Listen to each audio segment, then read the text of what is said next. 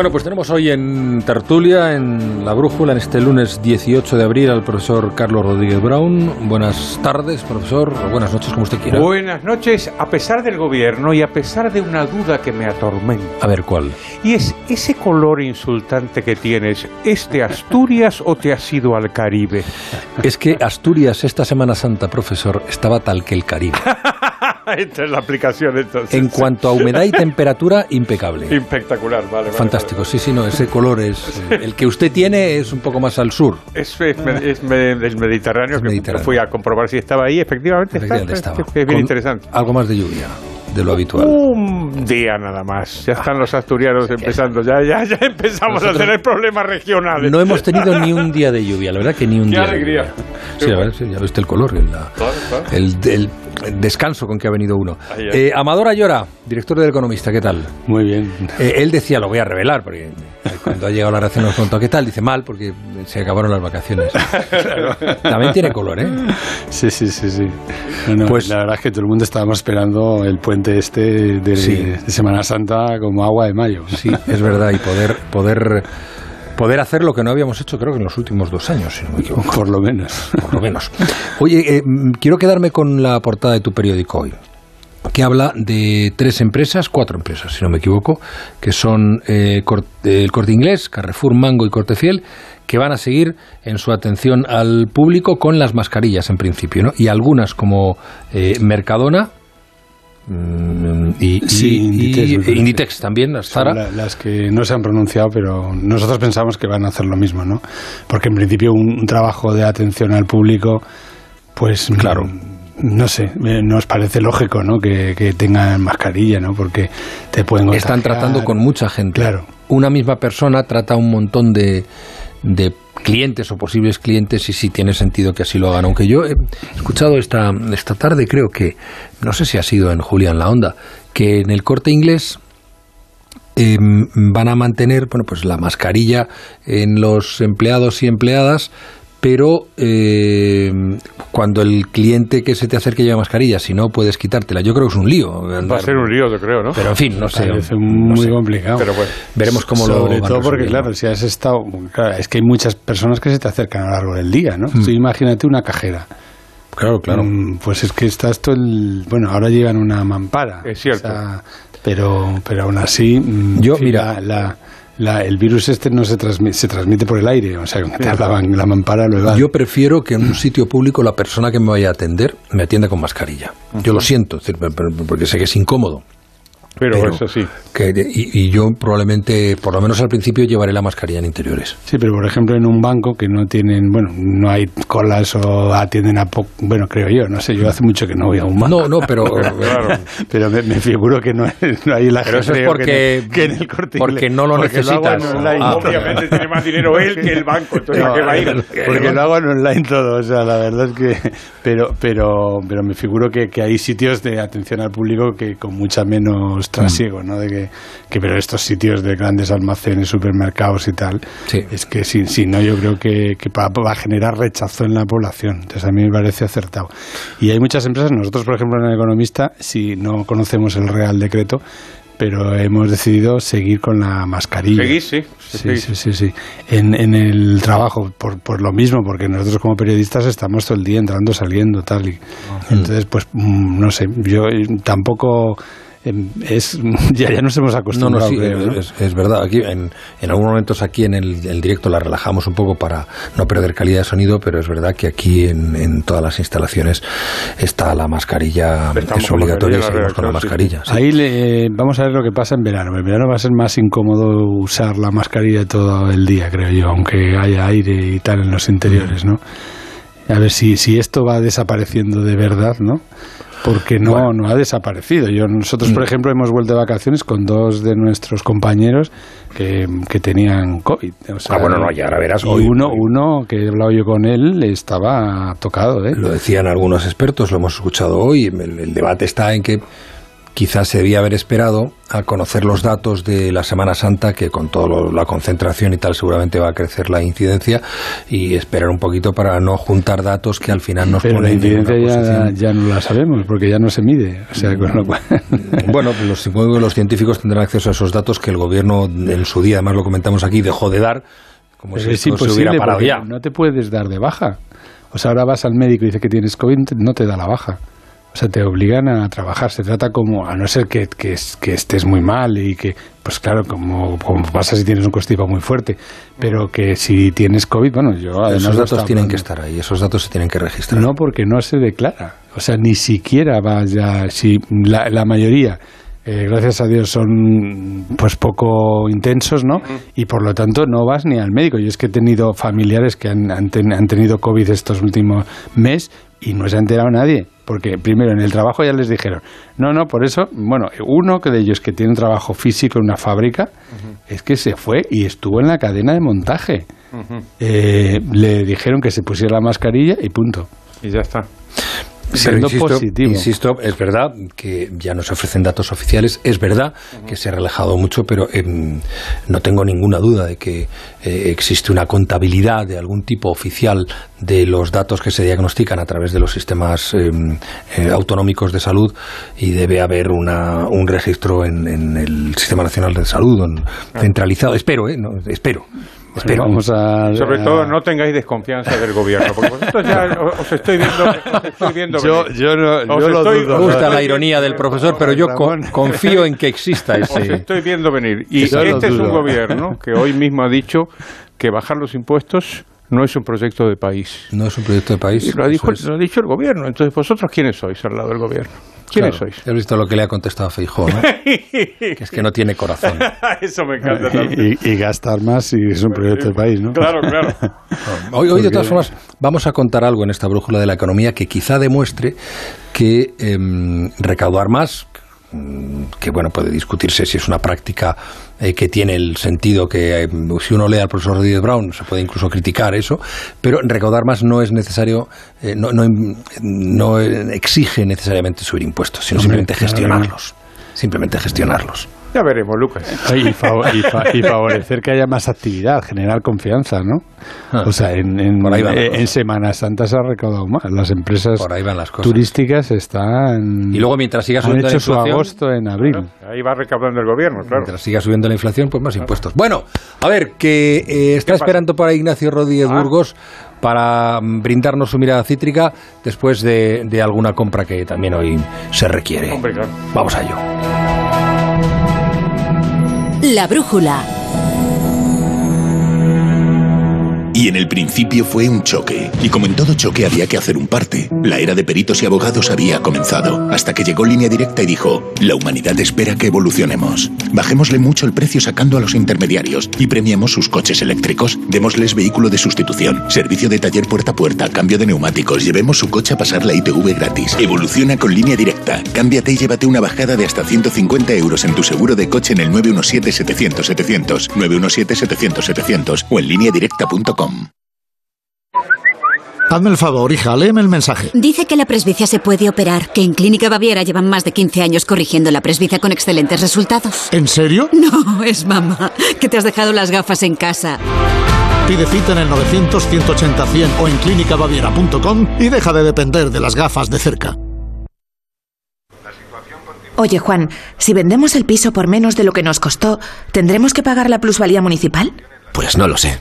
¿Y a quién podemos preguntar? A legalitas. Mi amigo Carlos dice que merece la pena. Le han ayudado con su divorcio. Les llamamos. Adelántate a los problemas. Hazte ya de legalitas. Y ahora por ser oyente de Onda Cero y solo si contratas en el 900 661 ahórrate un mes el primer año.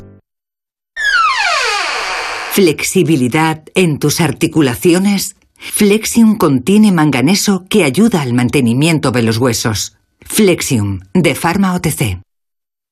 Empieza una nueva partida para que los jóvenes crezcan con pensamiento crítico, creatividad y valores. Si eres profesor, subir con tus alumnos de nivel tiene premio. Entra en mentesami.org, comparte tu proyecto y participa en los premios educativos Mentesami. Aún estás a tiempo, tienes hasta el 19 de abril. Fundación A3 Media, acercamos a los más jóvenes el valor de la comunicación. La Brújula, la vida a partir de las 8 de la tarde. Juan Ramón Lucas. Bueno, pues le damos ya la mirada cítrica con Ignacio Rodríguez Burgos. Buenas eh, noches, Ignacio. Saludos, buenas noches. A partir de mañana cambia el tiempo, Juanra. Bajarán las temperaturas y regresará la lluvia. Al menos este año el tiempo ha respetado la Semana Santa. La temporada turística de Semana Santa este año ha sido excelente. En muchos lugares han puesto el cartel de completo, algo que no se veía desde 2019. Este año, por fin, en Semana Santa, en el turismo, ha salido el sol. Un rayo de sol. Oh, oh, oh. Cataluña, Madrid, el Levante son optimistas. Andalucía ha rondado recuperaciones del 90%. En Granada, la Alhambra ya suma más de 500.000 visitantes en lo que va de año. Y no todo ha sido sol, incienso y procesiones. El turismo blanco, el turismo de nieve, ha vivido uno de sus mejores años. La temporada de esquí ha dejado más de 700.000 visitantes en Lleida y en Aragón. La de este año ha sido la mejor temporada de su historia. Claro que la inflación hace mella, hace mella en las cuentas de resultados de las empresas, hay más visitantes y ocupación, pero la elevación de costes, la inflación, mengua márgenes y cuenta de resultados. La inflación es como un ariete que percute y golpea con más fuerza a las pequeñas empresas, la parte más débil del entramado productivo. El último barómetro de Cepime muestra que el 95% de las pequeñas y medianas empresas de nuestro país se ven afectadas por la elevación de precios. Dos tercios de ellas califican de mala o muy mala la situación económica y el 15% de las pymes, el 15%, presentan riesgos de viabilidad. Esta encuesta entre las pymes también indica que los costes laborales y los impuestos son las principales preocupaciones de los pequeños empresarios. Pedro Sánchez, en cambio, ha sido tajante en espejo público de Antena 3. No habrá rebajas de tributos. Dice que se pondría en juego el estado del bienestar. También ha señalado que la inflación es coyuntural, que no es estructural, que el 70% de la inflación se explica por el aumento del coste de la energía y de los precios de los alimentos frescos. Pero la elevación de costes no cede. Mañana mismo se pone fin a la racha bajista de la electricidad. La luz de nuevo se encarece, mientras Pedro Sánchez admite que habrá una revisión a la baja del PIB. Lo del crecimiento del 7% para este año, pues ha quedado en trampantojo. Así que ahora veremos en qué punto lo deja Nadia Calviño. Eh, ¿Tenéis alguna información sobre el particular, Amador? ¿Sobre en qué punto lo va a dejar Nadia Calviño? Bueno, lo que ha dicho hoy Pedro Sánchez lo había dicho ya la vicepresidenta, ¿no? En una entrevista que dio a La Vanguardia el fin de semana. Y la verdad es que no, no, no, no tengo ni idea, sinceramente, pero las, lo que sí es cierto es que las estimaciones analistas van por el 4 y esta está en el, 4 7. y estamos ahora en el 7 En que el no han 7. modificado en- Entonces, que no en modificado desde la presentación de los presupuestos, que fue en, en octubre. Entonces, pues mm, yo, a ver, no lo va a dejar en el 4, pues sería No, demasiado. va, Vamos a poquito más. ponerle entre el 4 y el Aquí 7. ya se bajará más tarde, Entre ¿no? el 4 y el 7, pues ponle que lo deja en el 5 y medio. Ahí, una cosa intermedia. Una cosa intermedia. Yo creo que lo, va a bajar a un punto y medio por ahí. Puede bajar, sí. Y, y lo peor es la inflación. O sea, es que tiene varios problemas, porque la inflación, no me acuerdo en cuánto era, pero estaba debía estar en el 3 o por ahí. O sea, ahí. Y, y está en el, bueno, en 10. el 9 o en el 10, sí, en coma el ocho. 10 del 10. Y el petróleo lo calculó a 60 dólares y está en, en 100. O sea que tiene un problema. Ya ha dicho Pedro Sánchez O sea, que tiene que la- corregir todo, tirar a la basura el presupuesto y hacer otro. Ya ha dicho Pedro Sánchez. ¿Sabéis que lo que acabo de decir Pedro Sánchez ya lo saben en Moncloa? Sí, porque Sí, tiene sí. un algoritmo. Tiene un algoritmo. Sí. Pues entonces, deben eh, estar hinchando, porque lo han dicho tres veces. Claro, hombre, hay un equipo en Moncloa desde hace tiempo. Les ha saltado el arma, Sí, eh, claro, eh, ha dicho Pedro Sánchez pi, pi, Y ve, ve, ve, saltan las alarmas. que, eh, mm, que la inflación es coyuntural, cosa que llevamos Qué, boni qué bonito. pero qué seis bonito. meses. ¿Cuánto llevamos La escuchando? inflación es profesor? coyuntural y además es culpa de Putin, claro. Es culpa de Putin. Ahora bien, los impuestos, la inflación Los que es yo, yo- impuestos son estructurales, cuando te los suben no, los baja ya que la nadie. inflación es que yo se lo he escuchado muchas veces al profesor y yo escuchándole a él con la atención del, del que desconoce, iba a decir ignorante, pero no me atrevo a, azotarme tanto, del que desconoce el tema, es que es un impuesto. Pues, pues si el yo- gobierno no sí, ajusta claro, determinadas cifras a la realidad de la Hombre, que es un inflación, impuesto total. Es que, sobre todo en el IRPF, si no, Claro. pues sobre todo con esta inflación, vamos, o sea, es un impuesto. claro. O sea que por ese lado tiene recauda más el gobierno por los impuestos progresivos, pero claro, también viene asociado esto con lo que comentaba Amador, con una re- y comentabas tú también, una reducción del crecimiento. Eso te descabalga las cuentas, ¿no? O sea que por un lado una cosa y por y otro lado la porque otra. Pedro Sánchez no tiene, bueno, no, no, eso no lo sabe, pero si viene una subida de tipos que ya la da por descontada a todo el mundo en la primera, en la segunda parte del año, Sí.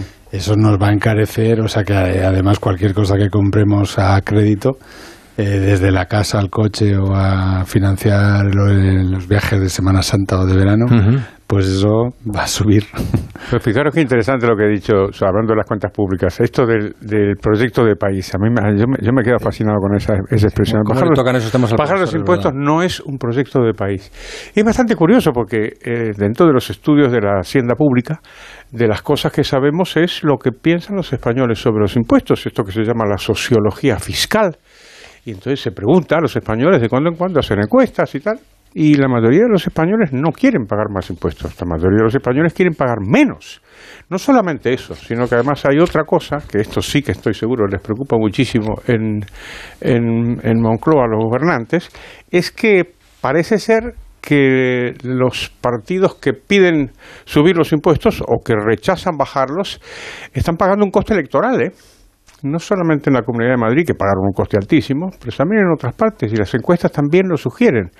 O sea que es una cosa curiosa, porque exactamente qué entenderá Sánchez, lo he dicho bien, Sí. ahí, ahí no lo sabe. Warren Sánchez. Warren, por ejemplo. ¿Qué, qué entenderá Warren Sánchez por proyecto de país? Es un proyecto que se le debe ocurrir a él, digamos, porque no responde a lo que los habitantes del país piensan sobre la realidad. Pues es muy curioso. él habla de, de economía justa, de, de un reparto justo de Ah, la riqueza. ajá, el y reparto entonces justo, ese sí. reparto justo de la riqueza hace que pasa porque los ricos paguen más para que- Asquerosos ricos. eh. para que los demás vivan mejor. Porquería de Es ricos, no sí. te- y los- Ese asunto, ese asunto que es un viejo, es un, es un viejo camelo, tiene una dificultad. Y es que en un momento dado la gente se lo deja de creer.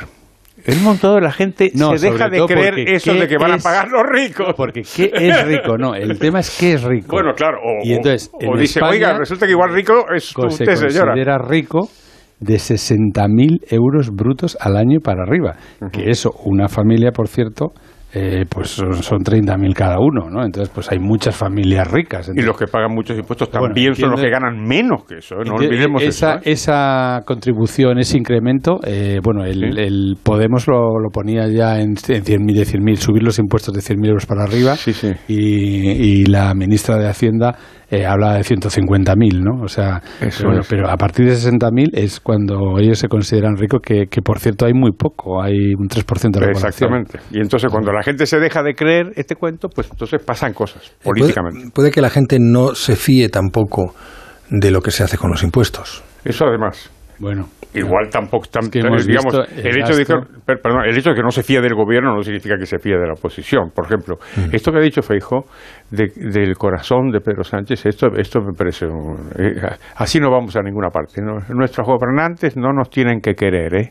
Nuestros gobernantes tienen que respetar nuestra libertad y no violar nuestros derechos. Mm. Pero querer, querer, no, mi señora, mis amigos, la familia. Es verdad. Pero no me tiene que querer Pedro Como Sánchez recurso, ni dejar de quererme. claro, es una como cuestión de recurso la dialéctico está muy bien, pero es verdad. Sí, ¿eh? sí, no, no, oiga, no empecemos con esto del cariño, que es mal asunto en la política. Oye, Esto de eh, los impuestos lo dice por, por Feijóo, ¿no? Básicamente, porque está pidiendo una bajada de impuestos. Hombre, claro, Y, o sea, básicamente es un tema electoral, ¿no? Porque eso es.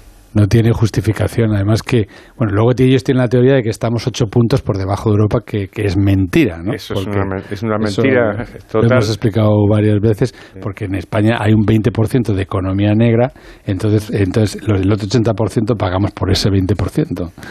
Con lo No, solamente, no solamente Estamos eso. pagando, hay varios estudios que demuestran que estamos por incluso por encima Claro, eso de la media europea. económicos. Pero, pero y, a- a- además de eso, fijaros la lógica del argumento. O sea, la lógica del, argumento es que como hay países de Europa cuyos gobernantes castigan a sus ciudadanos con impuestos más altos, entonces hay que castigar también a los españoles. ¿dónde está la lógica de este argumento? ¿Por qué? ¿Por qué tenemos que hacer eso? Y sobre todo, ¿por qué no hay que hacerlo al revés? Si hay países que tienen impuestos más bajos que el nuestro, ¿por qué no podemos imitarlos? ¿Habéis visto hoy que, le, que Ayuso ha sacado una calculadora?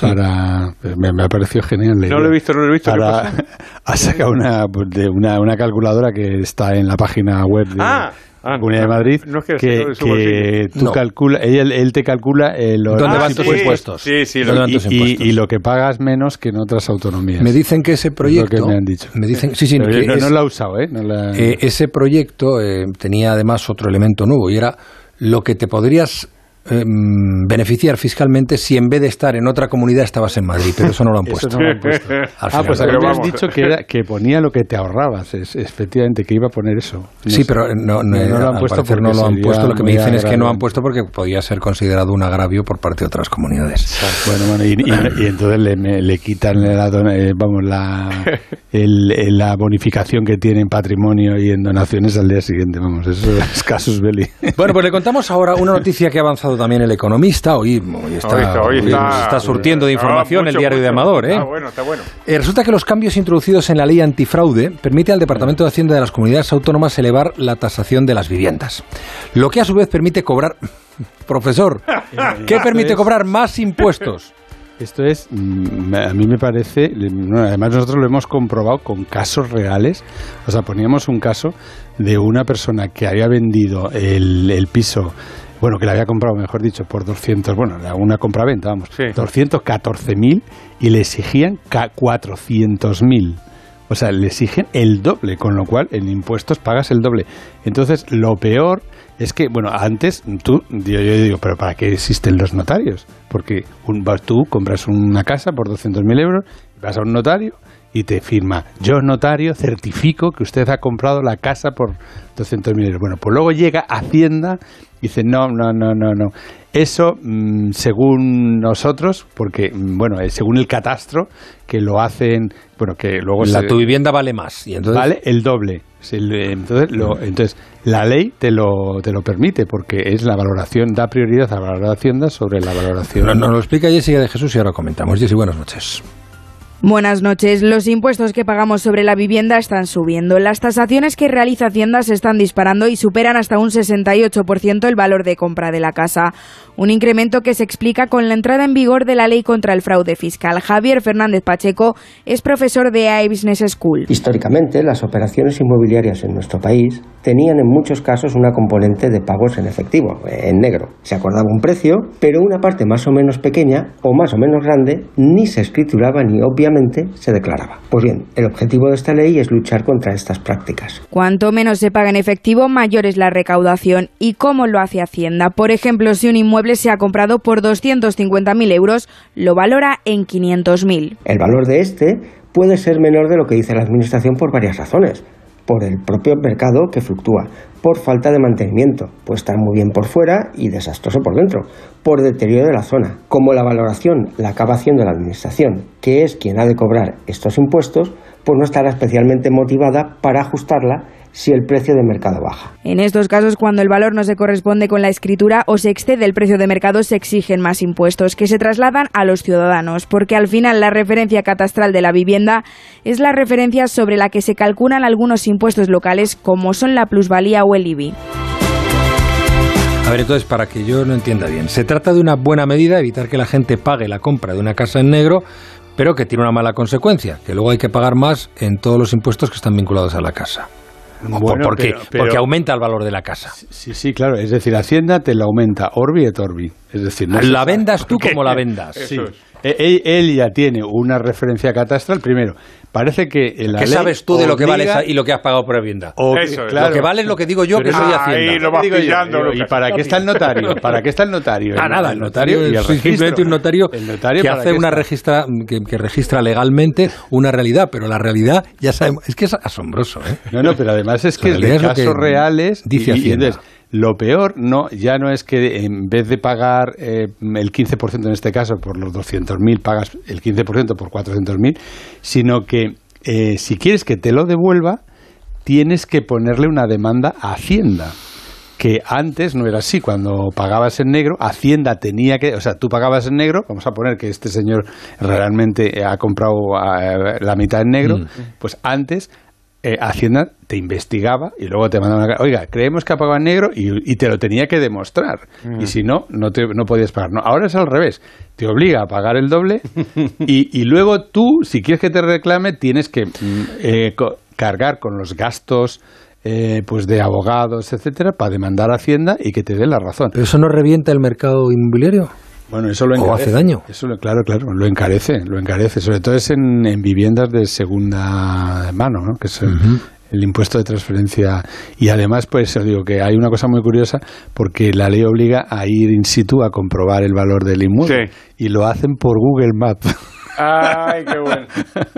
O sea, no, ni, ni hay visita al inmueble ni nada. No, entonces, porque hay reclamaciones eh, ante Hacienda en el que Hacienda dice, no, no, si ya hemos visto dónde está el inmueble por Google Maps.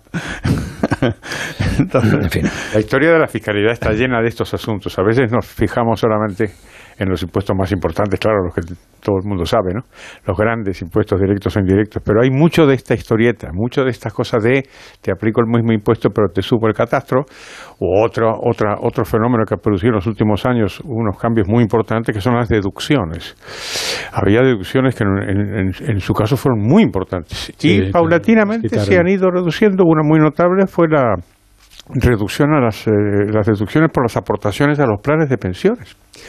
Bueno, que sí, se, sí. las, se las cargaron. Primero el PP, ¿eh? empezó Rajoy, ¿eh? Rajoy empezó con eso. Y ya los socialistas están, Pero esto están tiene también una, segunda lectura porque los IBIs de esa zona, si tú vives en una zona donde el catastro ha decidido que, que esa zona está muy barata y que, lo- y que- y que se debe pagar más por ella, pues a partir de ahí los IBIs se te lo calculan por el valor catastral. Por supuesto. Entonces, eh, no, no solo del señor que ha comprado el piso allí, sino que si tú tienes una casa allí, pues te... El catastro está lleno de errores. Bueno, pero el valor catastral es lo para Hacienda es, es Lo digo porque yo ahora, por una cuestión personal, he tenido que, que eh, comprobar con el catastro una determinada finca, Sí. una zona, tal, y, y los datos catastrales no coinciden con la realidad. Es decir, con, con la realidad de lo escriturado, con lo que hay alguien, alguien en el catastro que ha tomado mal la información o que ha tomado la nota. Entonces, eh, ese tipo de cosas se En- producen. Yo no sabía que se podían producir. En zonas se rurales hay Entonces, cosas. Estoy hablando de zonas rurales. de el, el tío Paco, eh, este es del tío Paco, este es del tío Juan, este es del tío Gilito. Y está apuntado así en el catastro y a saber el Ahora, tío cuando- Paco dónde puso el mojón. Cuando, cuando hay errores, rara vez son a tu favor, Juan Ramón Lucas. No, cierto. Te lo digo. Pero si Eso Hacienda además ha decidido que el valor catastral es más alto, pues pagarás más IBI. Bueno, hoy se ha hecho público un barómetro mm, que asegura que la inflación está golpeando fuerte a las pequeñas y medianas empresas, cosa que cualquiera que se pase por la calle o conozca algo o tenga una empresa pequeña o mediana sabe perfectamente. De hecho, eh, hasta el 60% eh, ya ha comprobado de primera, mano de primera mano cómo está afectando a sus cuentas. El 60% de las pymes españolas, que son casi todo el, el tejido eh, empresarial español. Patricia Gijón, buenas noches. Buenas noches. La inflación pone en jaque las economías domésticas y amenaza la competitividad de las empresas. Cepime avisa, seis de cada diez están atravesando enormes dificultades por el incremento de costes de los suministros. Un 15% de ellas calcula ya que no sobrevivirán a esta nueva crisis que llega, según apunta en Onda Cero Luis Ariballo, secretario general de Cepime, sin haberse recuperado de la pandemia. Siete de cada diez empresas consultadas decían que, la COVID-19 les ha afectado negativa o muy negativamente, ¿no? Con lo cual, la pequeña y mediana empresa española afronta esta situación eh, con la despensa vacía, ¿no? Con una situación difícil en donde sobrevivir ha sido el objetivo Los altos precios están reduciendo los márgenes empresariales y obliga a cerca de un 16% a buscar financiación para afrontar mayores gastos. Muchas de ellas, además, no pueden repercutir los costes en el precio final de los productos o servicios, con una acusada caída de su facturación. La mayoría de las empresas consultadas, el 45%, cree además que la situación es mala o muy mala. un porcentaje importante, un 15, importante, un 15%, incluso en riesgo su viabilidad, ¿no? Y, y en otro importante porcentaje, un 16%, les está obligando a buscar financiación, ¿no? Para afrontar los mayores gastos de, de este fuerte incremento de la inflación. En cuanto al empleo, algo más de optimismo, más del 63% lo mantuvo estable en los últimos 12 meses y las expectativas para el próximo año son positivas. 8 de cada 10 considera que mantendrá su plantilla o incluso podría incrementarla. Con todo, siete de cada diez no comparte la última reforma laboral del Gobierno y no considera apropiada la acción del Ejecutivo para con las empresas. Entre las mayores de sus preocupaciones, los costes laborales, los impuestos y las dificultades para encontrar personal cualificado junto a la morosidad. Que fíjate, em, em, hablaba, el profesor, hablaba el profesor hace un rato, de la desconfianza que se está generando entre la ciudadanía en, en la cuestión de los impuestos y en otras muchas que tienen que ver con la gestión de la economía.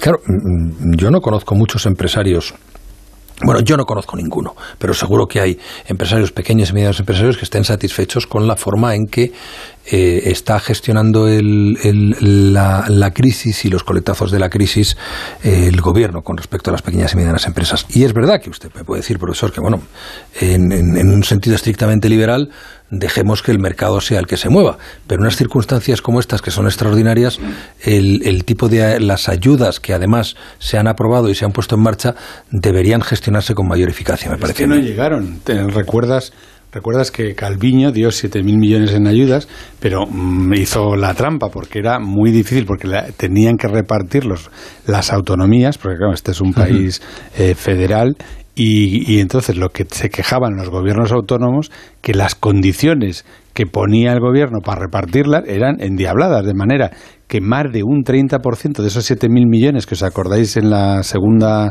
bueno, en la sexta ola del COVID, o en la quinta, una de esas en la segunda oleada que, nos, nos eh, eh, acometió, eh, se dieron esos 7.000 millones y, y, bueno, nosotros hemos dado que más del 30% no se ha podido ni, ni siquiera desembolsar a empresas que están en dificultad. Y ahora que llega la guerra, pues lo, todo lo que ha propuesto en el último plan de choque que se presentó en Moncloa fueron eh, créditos ICO por 10.000 millones. O sea, no va a haber eh, ayudas, va a haber créditos que hay que volver a devolver. que, no se me vaya que, no se me vaya a escapar que, igual no de vuelta de antes.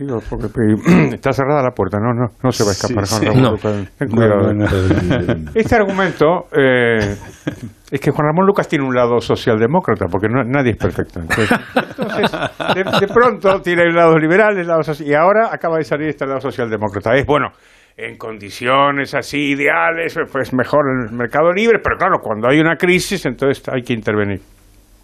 Gran falacia, grave falacia, Juan Ramón Lucas, porque precisamente los problemas los tenemos por la intervención. Porque resulta que cuando las intervenciones se hacen, se supone que es para proteger a los débiles frente a los fuertes.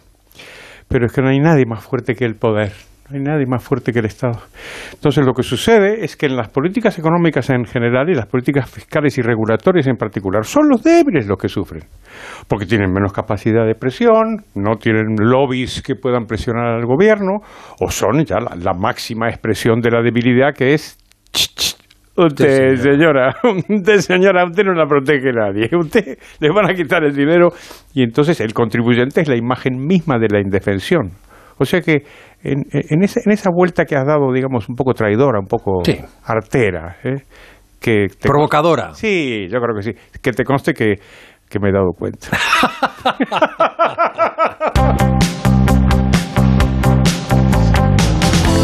¿Cuánto aprende uno de, de sus compañeros de mesa en la tertulia?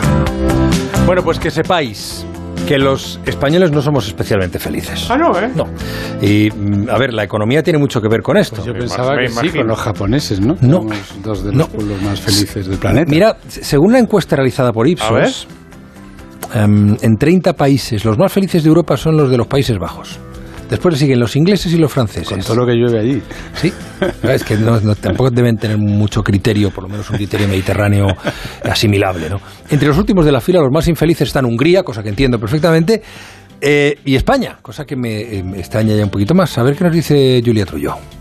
Cinco de cada diez españoles reconoce sentirse infeliz. Preguntas como ¿qué podemos hacer para ser más felices con nosotros mismos o el dinero da la felicidad? son difíciles de responder, pero el último estudio de Ipsos trata de arrojar algo de luz sobre este asunto. Paco Camas, director de investigación de Ipsos España, asegura que la salud mental y física o la familia son los principales aspectos que nos aportan felicidad. Las claves de la felicidad suelen variar bastante poco, ¿no? Y casi podemos resumirlo en lo que conocemos como salud, dinero, amor y tiempo. Y en términos de prioridades, a los españoles realmente lo que más lo que más felices les hace es tener una buena salud física mental y tener buena calidad de relaciones sociales, especialmente eh, relaciones pues de familiares, con sus hijos, etcétera, ¿no? Eso sí, ahora la población española reconoce sentirse mucho mejor que antes de la pandemia. En concreto, un 55% es más feliz en 2022 frente al 46% en el año 2019.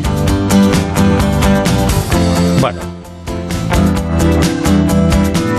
Pues, eh, si queréis hacer algún comentario, no, Pero no necesariamente personal, Que sea feliz, por favor. el que sea feliz el comentario. Amador, Amador, un feliz comentario en tanto feliz, inteligente, sí. Bueno, eso ya es más difícil, ¿eh? de inteligente. No, a- bueno, a, a mí me parece que, que probablemente lo hemos pasado tan mal en el, en el 20, ¿no? Que ha mejorado un poco el porcentaje, pero que todavía te sentimos ahí esa depresión, ¿no? Porque en el 2021 ha sido horroroso. La verdad que ha sido, bueno, como las siete plagas, ¿no? Bien, entonces lo dejamos ahí porque, en fin, porque ahora vamos a hacer felices a los oyentes. ¿Con qué? Con las canciones económicas, ¿no?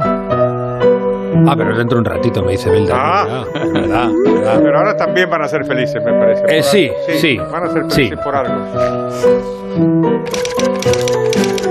Línea Directa ya revolucionó el mundo de los seguros de hogar. ¿eh? Eliminó intermediarios para poder bajar el precio, que eso hace feliz también.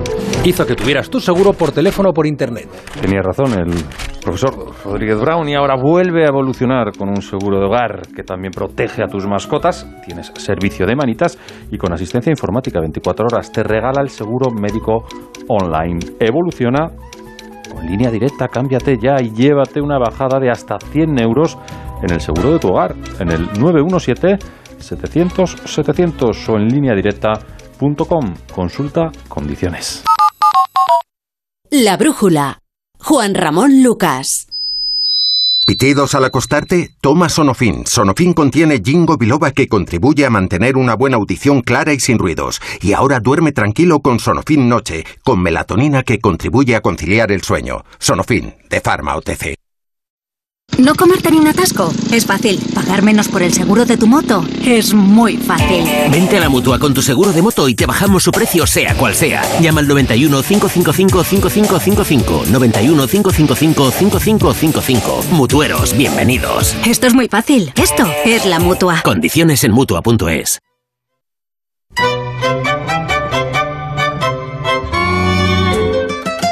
Canciones económicas. Canciones económicas. Pues hoy, querido Amador, querido Juan Ramón, queridos oyentes, vamos a escuchar un poquito de música española de los 80. Pínchame eso.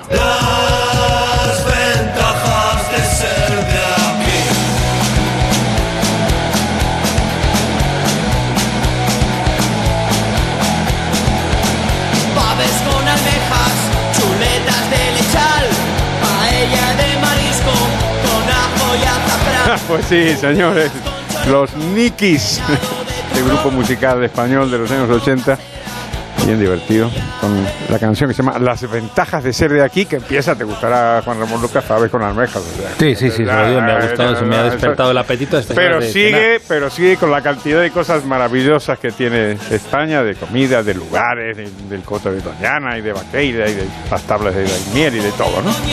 Y me acordé una cosa económica que tiene mucho que ver con lo que pasa hoy, que hoy se cumplen 250 años del nacimiento de uno de los economistas más importantes de la historia, un inglés, aunque judío, originario de la península ibérica, que se llamó David Ricardo. Y este hombre, uno de los testigos más, más brillantes que ha dado nuestra profesión, habló de este asunto, habló de la cuestión de las ventajas. Pues esta canción dice, las ventajas de ser de aquí, somos los mejores, si vas a otros sitios verás que son peores. Ah, Entonces este hombre dijo, vamos a ver, en esto de la economía, lo que no vamos a tener nunca es la posibilidad de tener las ventajas de todo. No, nunca vamos a hacer eso. La ventaja absoluta, de la que hablaba Adam Smith, que decía que el comercio dependía de la ventaja absoluta, y Ricardo dijo, no, en realidad no, en realidad lo que importan no son las ventajas absolutas, sino las ventajas comparativas. Y esto es el comercio. El comercio no, el mercado, nuestra vida social y económica no estriba en ser mejores en todo que los demás, sino en aprovechar las ventajas que podamos tener. Y esto lo aplicó Ricardo al comercio internacional. Pone un famosísimo ejemplo que pone dos países que son Inglaterra y Portugal y que producen nada más que dos mercancías, paño y vino. Y en su ejemplo, Portugal produce las dos cosas más baratas que Inglaterra.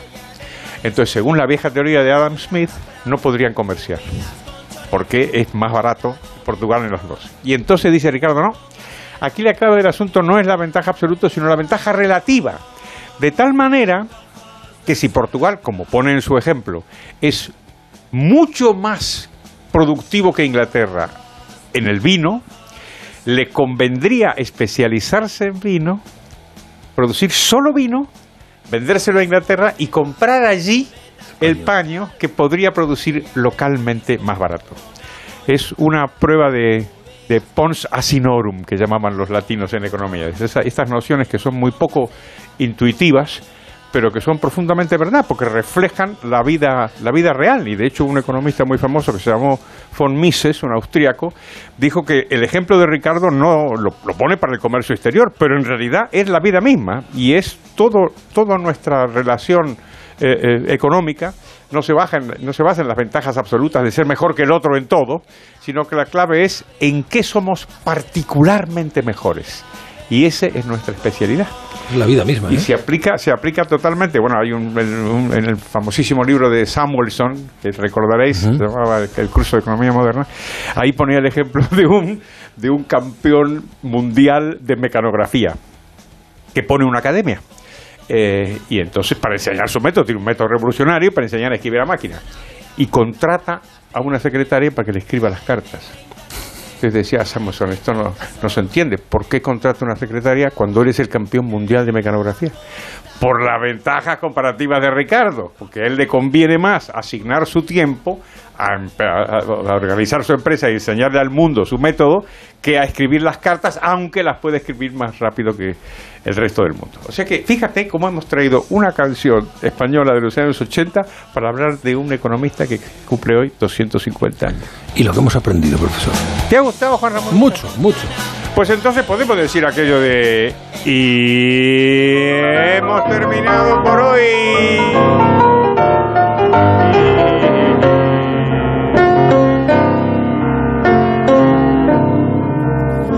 Manicero se va. Se va. Caserita, no te cuestes a dormir sin, comer un cucurucho de maní.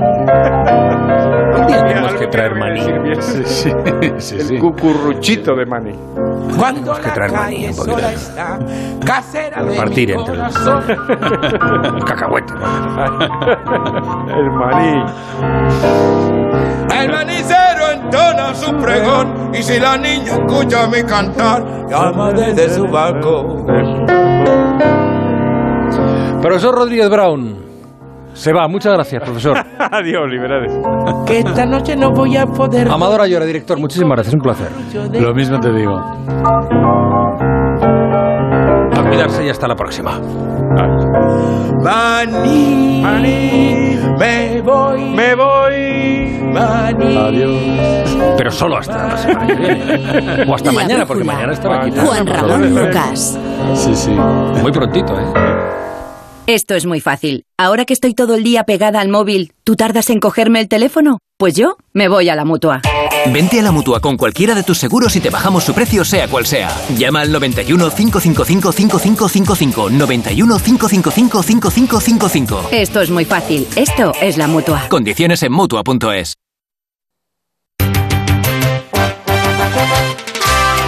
Soy Paloma, he perdido 16 kilos con cuerpo libre y os animo a todos a probar la experiencia. El número de teléfono es 91 192 32 32. Onda Cero, Madrid.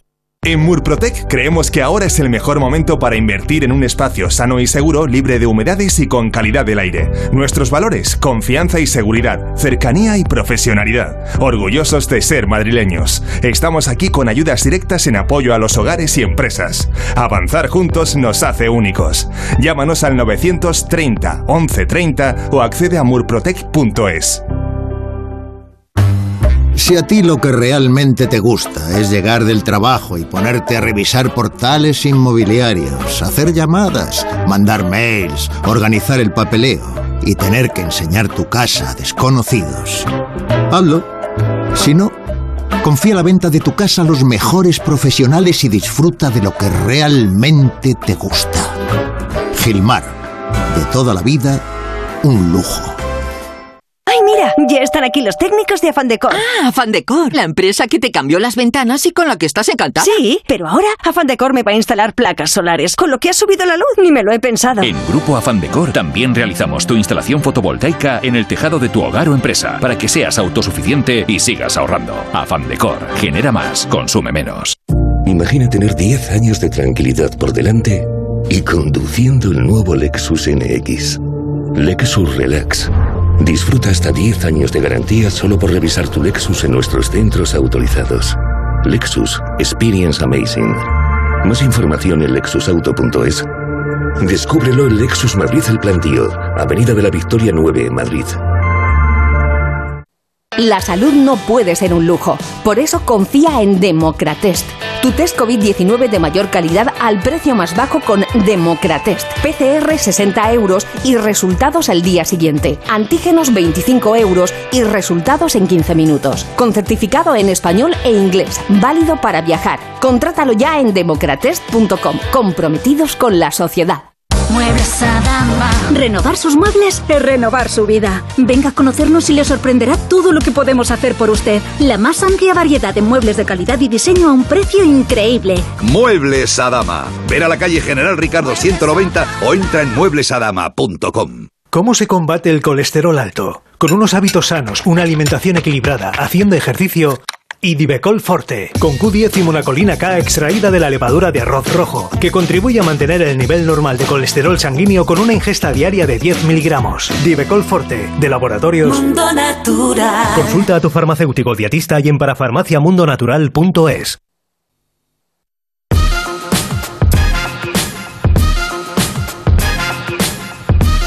Sigue el rumbo de la brújula de Onda Cero con Juan Ramón Lucas. Se lo contábamos al comienzo de esta hora, de esta segunda hora de la brújula. Eh, por fin hemos vivido una buena Semana Santa después de dos años de pandemia. Se trata, evidentemente, de una buena noticia. Y queremos dedicarle el tiempo que los lunes utilizamos para acercarnos a algunas cuestiones en profundidad. Para empezar, la valoración que se hace desde el sector turístico. Ya digo, cualquiera que haya estado eh, fuera y ha tenido la oportunidad de irse unos días habrá visto que había gente en casi todos lados, sobre todo en zonas de concentración turística. Patricia Gijón nos cuenta.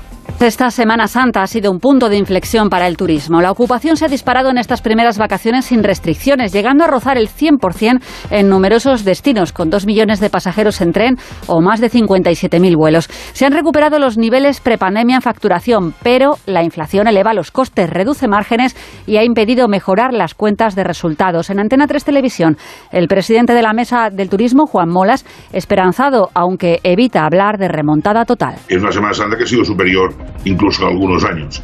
Pero eh, también no podemos olvidarnos, para no ser solo triunfalistas, de que los costes han aumentado de forma significativa. ¿no? La energía, el gas, la electricidad, etcétera, está al doble del 2019, con lo cual en la cuenta de explotación no va a ser la misma que el 2019. Con todo y a pesar del freno de los turistas rusos y de los viajes de negocios, las previsiones para los próximos meses son buenas. Eh, se prevé una temporada de primavera de mayo-junio eh, francamente buena. En los mercados europeos así lo indican. Primero el británico, pero también los alemanes, franceses, en fin, eh, todo conjunto de países de la Unión Europea y recuperando también algunos, algunos mercados ya de más lejanía. Las viviendas turísticas también han acelerado con una ocupación en el entorno del 71%. En los restaurantes ha habido un comportamiento similar. Las reservas van viento en popa, aunque se nota que muchos clientes han sido más comedidos a la hora de gastar. Este año los españoles hemos optado por pasar vacaciones eh, dentro de España, donde ha habido pues eh, plazas para todos los gustos. En Andalucía había ganas de Semana Santa, había ganas de volver a vivir las procesiones en la calle después de dos años de pandemia eh, sin poder hacerlo. Muchas cofradías han podido quitarse esta espinita, mientras en los hoteles, en los restaurantes y en los principales museos ponían el cartel de completo. Luego ha habido, el tiempo no ha estado todo lo todo lo elegante o todo lo eh, abierto en sintonía con lo que con la Semana Santa que se hubiera querido. O a lo mejor con la Semana Santa sí pero no con las celebraciones. En todo caso lleno de Andalucía. Redacción allí Rafaela Sánchez Optimismo en el sector turístico andaluz tras el fin de la Semana Santa que ha devuelto las procesiones a la calle y llenado los bares y también los hoteles tras dos años de parón por la pandemia. La ocupación media ha llegado con las reservas de última hora a los hoteles andaluces, en el caso del puente, a rozar el 82%. A pesar de estos buenos datos, la patronal recuerda que aún están por debajo de los obtenidos en las mismas fechas en 2019. De hecho, la capacidad alojativa ha sido inferior porque hay hoteles que ni siquiera han abierto. Y otro detalle a tener en cuenta, lo apunta el vicepresidente de la Asociación de Empresarios hoteleros de la Costa del Sol, Javier Hernández, la bajada de la rentabilidad del sector. Hay que tener en cuenta que la rentabilidad del sector hotelero eh, ha bajado y sobre todo fundamentalmente por la subida de las materias primas y una inflación eh, prevista a finales de año del 7,5%. Todo ello sin olvidar los incrementos de los costes energéticos que produce un escenario en el que es difícil conseguir resultados positivos. En el caso de Aragón han firmado lo que ya consideran como una de las mejores temporadas de esquí de toda su historia. Eh, muchos han aprovechado hasta el último momento para poder deslizarse por las pistas llenas de nieve en pleno mes de abril. Redacción en Zaragoza, Luis Puyuelo. Las estaciones de esquí aragonesas han estado abiertas durante 135 días. El balance es muy positivo porque la media de visitantes ha aumentado un 20%. Por eso el director general del Grupo Aramón, Antonio Jericó, destaca los buenos datos de esta temporada, ya que la afluencia ha sido masiva. El Grupo Aramón cierra la mejor campaña de toda su historia Hemos tenido una alta afluencia en todas las estaciones, todas han contribuido y la verdad es que el elevado número de visitas en todos los destinos han hecho que junto con las ventas online pues haya sido el motivo clave para tener esta, esta grandísima temporada. El Grupo Aramón, que engloba las estaciones de Formigal, Panticosa, Cerler, Jabalambre y Valdelinares, ha invertido 20 millones de euros en los últimos años para renovar y mejorar sus instalaciones. Los responsables de los centros invernales sí que destacan que en las últimas semanas se ha reducido el número de visitas por el incremento de la inflación y en concreto del precio de los combustibles.